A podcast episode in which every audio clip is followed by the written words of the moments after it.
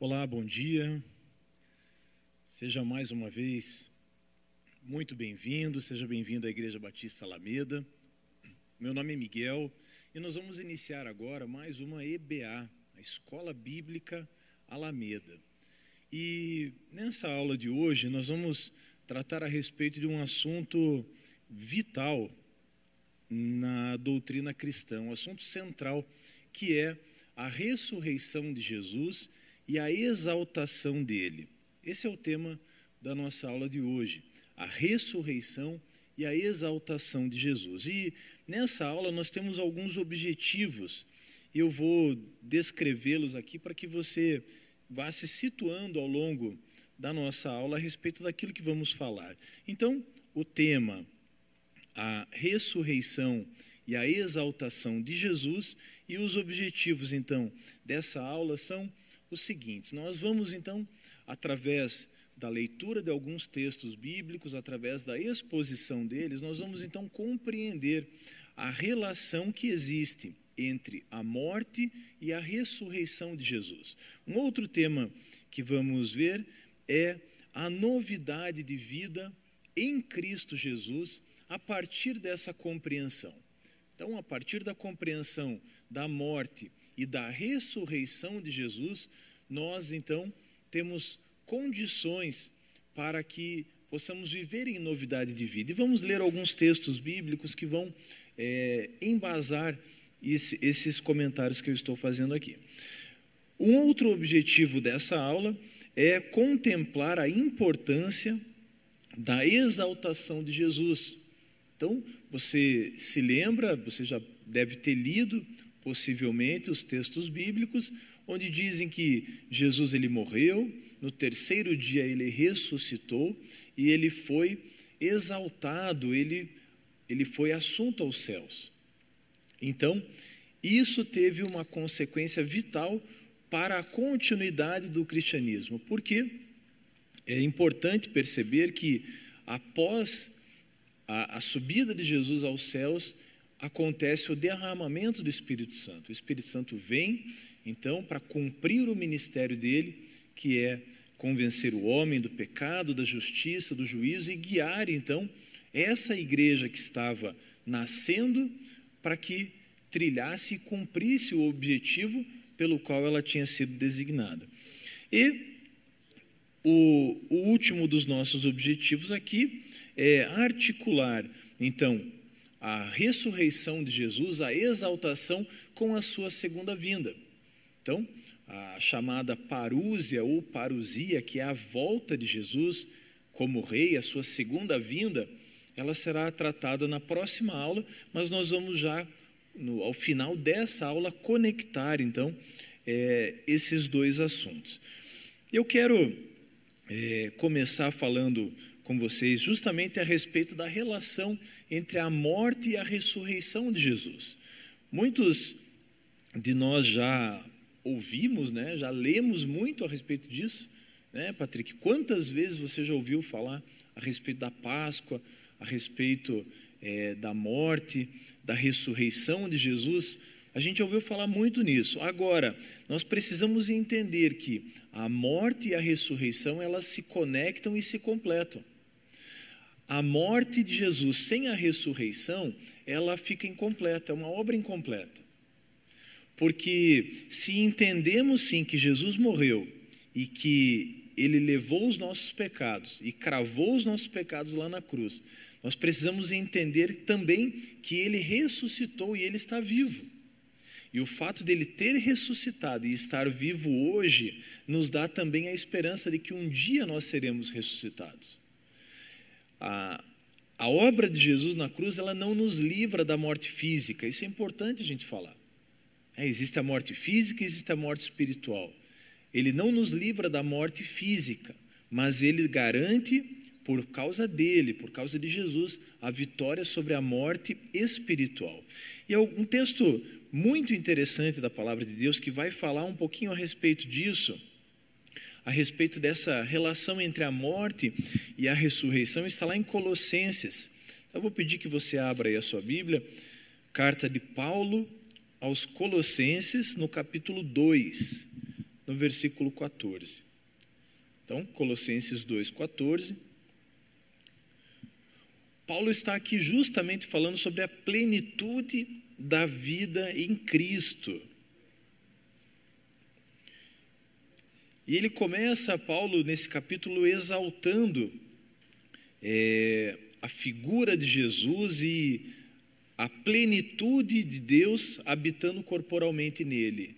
Esse é o tom dessa escrita de Paulo. E lá no versículo 14, ele vai dizer assim: cancelando o escrito de dívida que era contra nós e que constava de ordenanças, o qual nos era prejudicial, removeu, removeu-o inteiramente, cravando-o na cruz.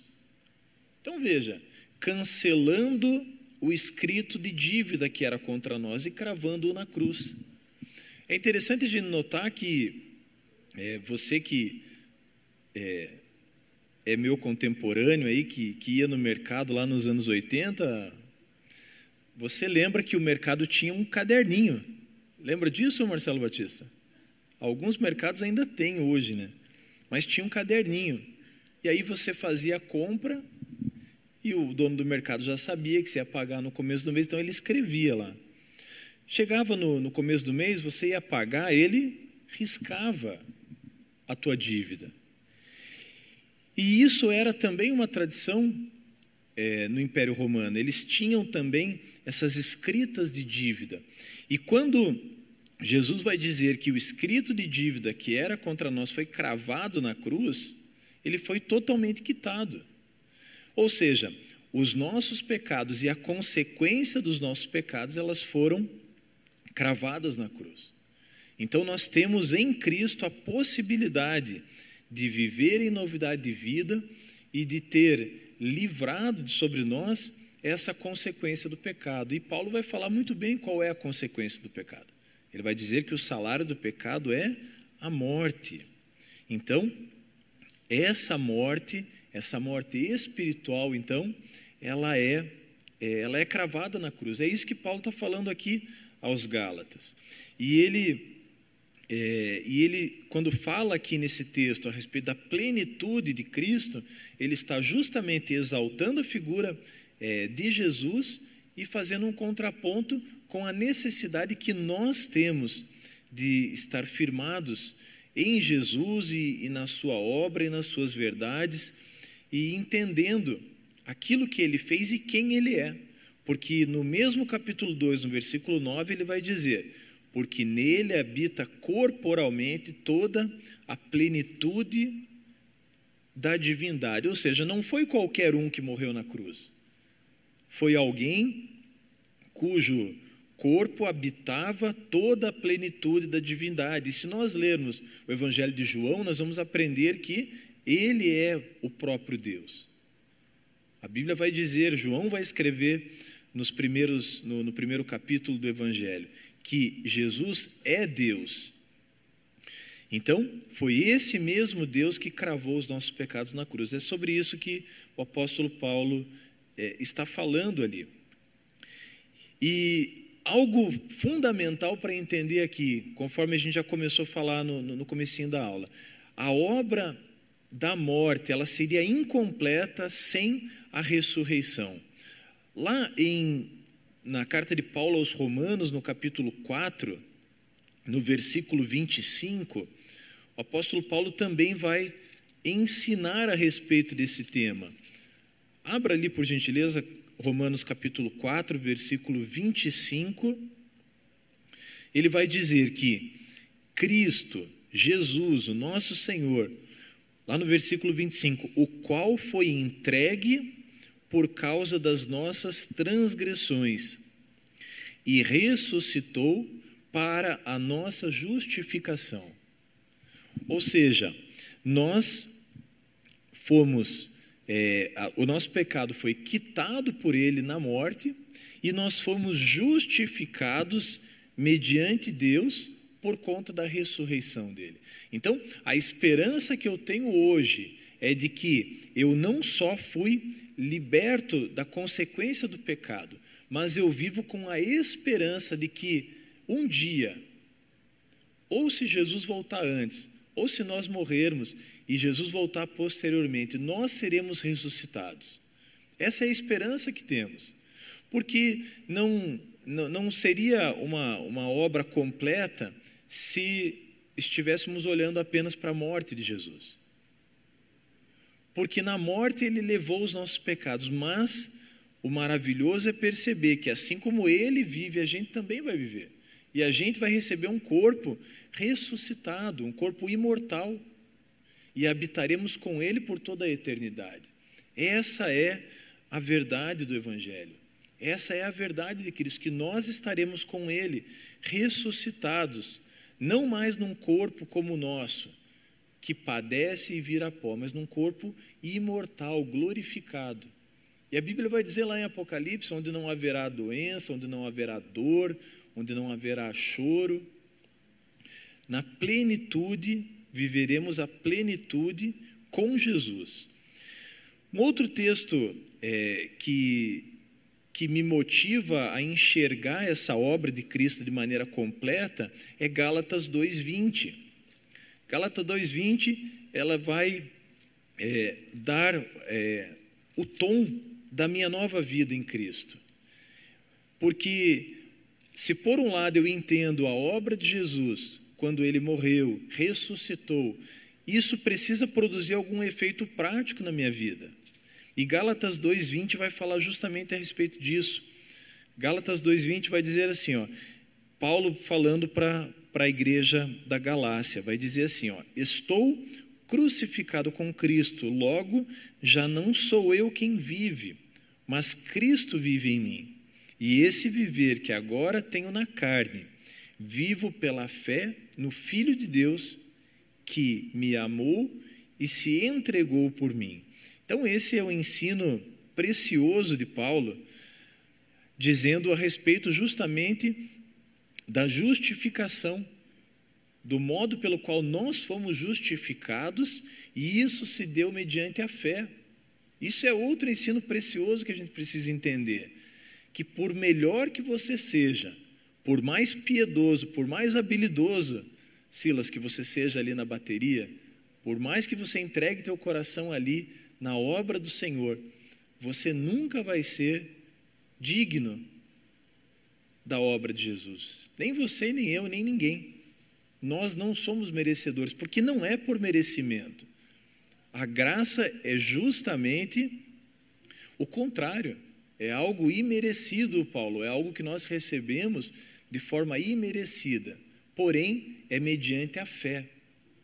E é sobre isso que Paulo está descrevendo aqui em Gálatas 2,20. Então, ele está explicando essa justificação pela fé, ele está explicando a obra de Cristo que se completa na ressurreição, e aí ele vai dizer: muito bem, já que você entendeu isso, já que você está recebendo isso, agora não é mais você quem vive, mas você precisa viver, não na carne, mas no espírito. E aí ele continua dizendo ali: vivendo pela fé no Filho de Deus, que me amou e se entregou por mim.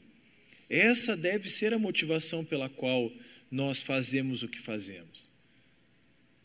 A motivação deve ser justamente essa, entendendo que um alto preço foi pago para que eu vivesse em novidade de vida, e a partir desse entendimento, então, eu vou não mais pela carne, mas guiado, me permitindo guiar e direcionar pelo Espírito Santo, para que dessa forma, então, eu consiga produzir é, obras dignas de arrependimento. E aí vai parecer uma contradição, né? Eu acabei de falar que não é por obra que a gente é salvo. E é verdade, a gente não é salvo por obra, a gente é salvo por fé. Mas, a partir do momento que eu sou selado pelo Espírito Santo, naturalmente, obras vão começar a acontecer para que o nome de Jesus seja exaltado, para que ele seja glorificado. E isso se dá por meio do agir, da ação do Espírito Santo em nós. Muito bem, então vamos dar sequência aqui, entendendo então essa relação entre a morte e a ressurreição de Jesus, entendendo essa, essa questão da novidade de vida, então nós vamos seguir aqui. Um outro texto importante que vai falar a respeito disso é Romanos 6,11. Esse é um texto também é, bem conhecido da palavra de Deus. Pedi para você folhar ali a tua Bíblia, Romanos 6,11. Porque Paulo vai dizer ali, ele vai falar no todo o capítulo 6, na, na, até o versículo 14, ele vai falar a respeito da condição que nós vivemos livres do pecado pela graça.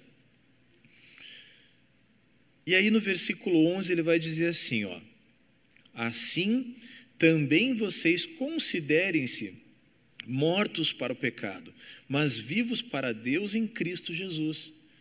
Então, Paulo está é, expondo ali uma realidade espiritual, a realidade na qual nós nos consideramos mortos para o pecado, mas vivos para Deus. O que, que isso significa, morto para o pecado? Isso não significa que o cristão ele não peca. Isso é uma mentira. Se nós disséssemos aqui que o cristão depois de convertido não peca, é mentira. Porém, o que, que muda? Não é mais uma vida com a prática no pecado. E isso faz toda a diferença. O pecado na vida do cristão ele tem que ser uma exceção um acidente, um erro de percurso ali. E aí nós imediatamente, então, orientados pelo Espírito Santo, vamos lá e pedimos perdão. Pedimos a misericórdia de Deus. E é, essa é a caminhada, é isso que Paulo está dizendo aqui. Paulo está falando: olha, vocês foram livres do pecado pela graça. E isso precisa implicar numa conduta diferente. E é isso que Paulo fala aqui é, em Romanos no capítulo 6, no, no versículo 11. Uma outra coisa interessante aqui, Paulo, quando escreve aos Romanos, é provavelmente a última carta que ele escreve. Paulo está, é, Paulo está provavelmente escrevendo sua última carta e é a mais completa. É, é a que abrange o maior, a, o maior número de, de doutrinas e de ensinos ali, os mais aprofundados segundo os teólogos. E é interessante que é, muitas das cartas de Paulo ela tem um objetivo de refutar algumas heresias que apareciam. É, então, Paulo estava ali no meio dos gentios, daquela, daqueles é, de cultura de cultura helênica, né, de cultura greco-romana, que tinham se convertido e muitas heresias então entravam ali na igreja. E uma das heresias que entraram na igreja na, naquela época é a heresia que dizia o seguinte: bom, então, se você é justificado pela graça, se onde havia o pecado superabundou a graça de Deus, então quanto mais você pecar, mais graça vai ser produzida na tua vida. Olha só que, que, que ensino é, de Satanás isso. Porque, veja, você pensa, não, então eu me converti, todos os meus pecados eles foram cravados na cruz, aqueles pecados foram riscados, então a graça de Deus cresceu na minha vida. E aí aqueles hereges diziam, então quanto mais você pecar, mais graça vai ser produzida na tua vida. E Paulo está justamente combatendo isso. Prova de que ele está combatendo isso, olha o que, que ele fala em Romanos 6, capítulo, é, versículo 1 e 2. Que diremos então? Continuaremos no pecado para que a graça aumente ainda mais? De modo nenhum. Como, como viveremos ainda no pecado, nós que já morremos para ele? Então é isso que Paulo está falando ali no versículo 1 e 2. E aí, lá no versículo 11, ele vai dizer: Assim também vocês considerem-se mortos para o pecado, mas vivos para Deus em Cristo Jesus. O terceiro ponto aqui que nós vamos falar, diante desse, desse entendimento de que Jesus ele foi ressuscitado, ele foi ele morreu, ele foi ressuscitado, ele foi exaltado, e agora nós vamos fazer aqui uma conexão com o derramamento do Espírito Santo. Nós vamos então entender de que forma esses três eventos vão se conectar. Porque nós vimos aqui, Celso, que Jesus, ele morreu, ele foi ressuscitado, e essa ressurreição e a ascensão dele ao céu, então, nesse ponto nós vamos entender de que forma que o Espírito Santo se derramou ali. Porque é interessante que quando nós lemos o Evangelho de João, ele vai dizer que Jesus está ainda vivo, falando com os discípulos, vai dizer: Olha, é necessário que eu vá para que ele venha. É, ele estava falando ali a respeito do Consolador, do Espírito Santo. Então, é, nós vamos falar agora sobre isso, sobre a relação da exaltação de Jesus e a sua e o derramamento do Espírito. Mas antes, eu quero ler com vocês um, um texto muito interessante, que é o texto de, de Paulo aos Filipenses, no capítulo 2, um texto muito bonito. É um texto em que Paulo vai falar a respeito do exemplo de Jesus na exaltação, na, na humilhação. Né? E a consequência dessa humilhação, então. Filipenses, no capítulo 2, ele vai dizer ali a partir do verso do versículo 5, ele vai falar assim, ó. Filipenses 2:5. Tenham entre vocês o mesmo modo de pensar de Cristo Jesus, que mesmo existindo na forma de Deus, não considerou o ser igual a Deus algo que deveria ser retido a qualquer custo. Mas pelo contrário, ele se esvaziou, assumindo a forma de servo, tornando-se semelhante aos seres humanos.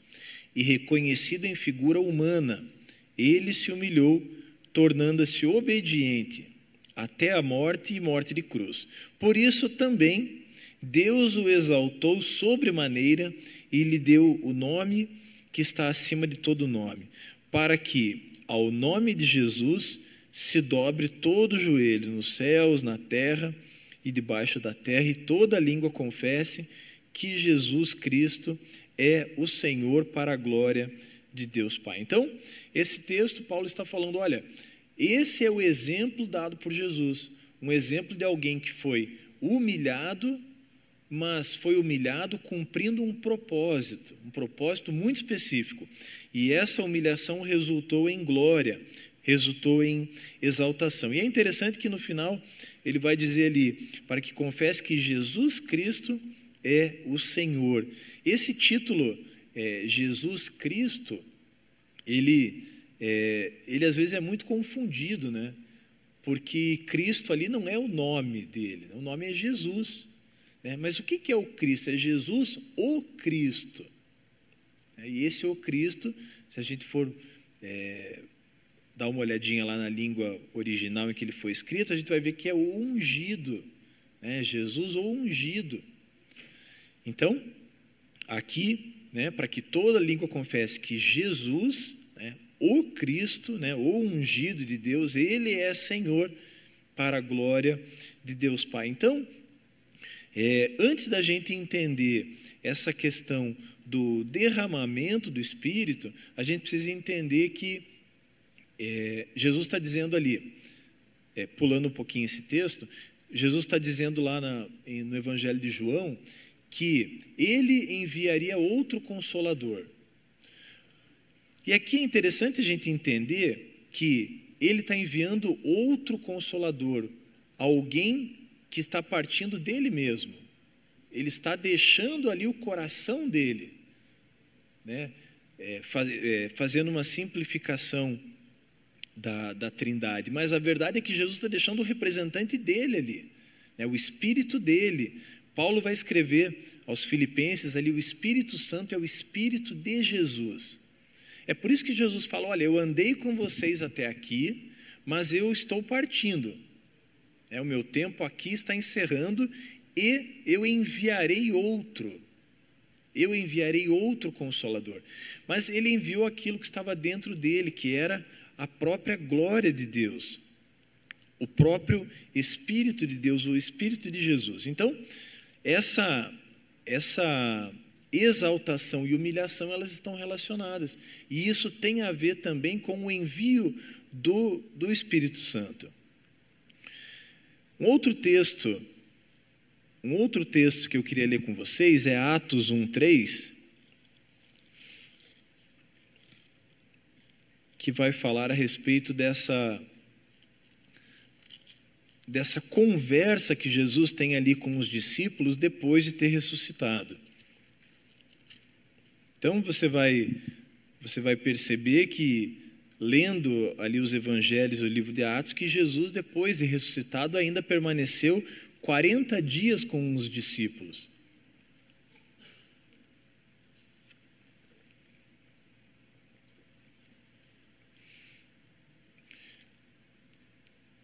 Ele ressuscitou né, no domingo de Páscoa, então ele continua ali mais 40 dias com os discípulos. É ali em Atos 1, 3.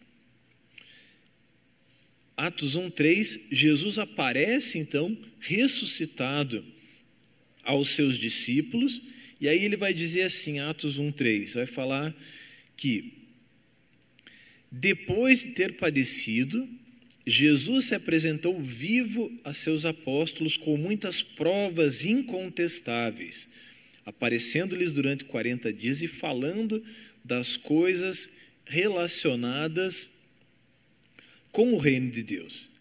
E aí, no versículo 5, ele vai dizer: Porque João, né, no caso ali, João Batista, na verdade batizou com água, mas vocês serão batizados com o Espírito Santo dentro de poucos dias.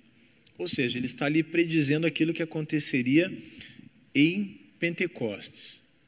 Então, é, é interessante a gente perceber que a morte, a ressurreição, a exaltação de Jesus e o envio do Espírito Santo, ele teve um objetivo, que foi justamente dar continuidade ao ministério que Jesus tinha começado três anos antes. Esse é o objetivo. E ele e, e Jesus vai dizer, tanto no, no final do Evangelho de Marcos, como também no Evangelho de Mateus, que a igreja tinha um objetivo. O objetivo era anunciar o Evangelho, o objetivo era é, falar a respeito do reino de Deus, batizar né, e, e fazer com que esse corpo crescesse cada vez mais. Esse era o objetivo.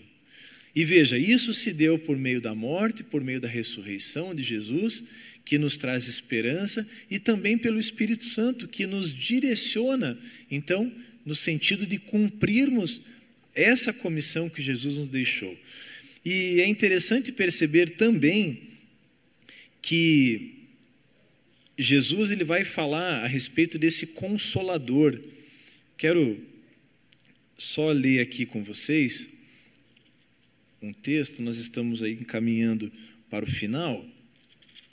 Mas é interessante que no Evangelho de João, ele vai ali é, entre o versículo, entre o capítulo 14 e o capítulo 15, ele vai falar a respeito disso. Ele vai dizer assim, ó, é, João 14, 15, vai dizer assim: Se vocês me amam, guardarão os meus mandamentos, e eu pedirei ao Pai, e ele lhes dará outro consolador, a fim de que esteja com vocês para sempre. É o Espírito da Verdade, que o mundo não pode receber porque não o vê nem o conhece vocês o conhecem porque ele habita com vocês e estará com vocês. E aí ele vai dizer ali no 19, na segunda parte: Porque eu vivo, vocês também viverão. E lá no versículo 26, no mesmo capítulo 14, ele vai dizer assim: ó, Mas o Consolador, o Espírito Santo que o Pai enviará em meu nome, esse ensinará a vocês todas as coisas e fará com que se lembrem de tudo o que eu lhes disse. Ou seja, Jesus está completando a obra dele, não apenas através da sua morte, que, como nós lemos aqui, cravou os nossos pecados na cruz, também através da sua ressurreição, que nos dá a esperança de uma vida nova, e também através da obra do Consolador, que é o Espírito Santo que é o Espírito de Jesus, que nos guia em toda a verdade, que nos ensina, que nos convence do pecado, da justiça e do juízo. Então, Jesus aparece ali ressuscitado, ele envia o Consolador e ele deixa uma mensagem. Ele deixa uma mensagem, ele diz assim: Eu vou voltar. E nós podemos ler dois textos para encerrar essa parte. Os dois textos ali no Evangelho de Mateus. Mateus 25, 31. Mateus 25, 31. Vai dizer assim: Quando o Filho do Homem vier na sua majestade e todos os anjos com ele. Esse aqui é o sermão profético de Jesus. Então, Jesus está dizendo: Olha, eu vou enviar o Consolador para vocês, ele vai guiá-los em toda a verdade, mas um dia eu voltarei. E é, essa é a expectativa da igreja, porque Jesus prometeu que um dia ele ia voltar. E outro texto importante em Mateus 16, 27, voltando um pouquinho ali, vai dizer ainda que, porque o Filho do Homem, Jesus, há de vir na glória de seu Pai com os seus anjos. Então ele está repetindo aqui, Jesus, as palavras de Jesus, repetindo que ele vai voltar. E essa esperança é uma esperança viva, é algo que precisa queimar no nosso coração e fazer com que a gente se mova para cumprir aquilo que Deus nos deixou. Deus nos deixou uma ordenança, Ele deixou um legado para nós. Ele deixou algo que nós deveríamos fazer, que nós deveríamos cumprir. E essa segunda vinda, então, essa chamada parúzia, a segunda vinda de Jesus, esse vai ser o assunto que nós vamos tratar na próxima aula. Então, já deixo aqui de antemão o convite para que você, na semana que vem, né, dia 30 de maio, você possa estar aqui conosco. Né, iniciamos às 9 horas da manhã, se possível é, presencialmente ou também de forma online, você que nos acompanha online, também a partir das 9 horas. Amém, meus irmãos? Vamos orar então, encerrando esse tempo e também nos, nos preparando para o culto de daqui a pouquinho. Vamos orar? Amado Espírito Santo, nós queremos te agradecer, ó Deus. Muito obrigado, porque aprendemos através da tua palavra que o Senhor foi enviado por Jesus para que nos convencesse do pecado, da justiça, do juízo e para que nos guiasse, nos ensinasse em toda a verdade. Que nós possamos, Senhor, tomar essa palavra como verdade, que possamos nos apropriar de que o Senhor vive em nós e que o Senhor espera que nós possamos cumprir o papel que o Senhor Jesus nos deixou. Nós somos a igreja do Senhor, nós somos o teu corpo, Deus. Por isso, nos capacita, nos dá sabedoria, nos dá discernimento, nos dá ousadia para que possamos anunciar essas verdades. A tua morte, a tua ressurreição, a tua exaltação, Senhor Jesus. Que isso seja uma verdade dos nossos lábios e que não nos cansemos diuturnamente de proclamar as verdades do Senhor. Nós te agradecemos, Senhor. Abençoa cada um dos nossos irmãos que estão presentes aqui, aqueles que nos acompanham em casa, que tenhamos, Senhor, um domingo cheio da tua paz, da tua alegria e vai preparando, Senhor, o nosso coração para o culto que iremos prestar a Ti. Nós te amamos, Pai. Nós nos alegramos com a Tua presença e oramos assim no nome de Jesus. Amém.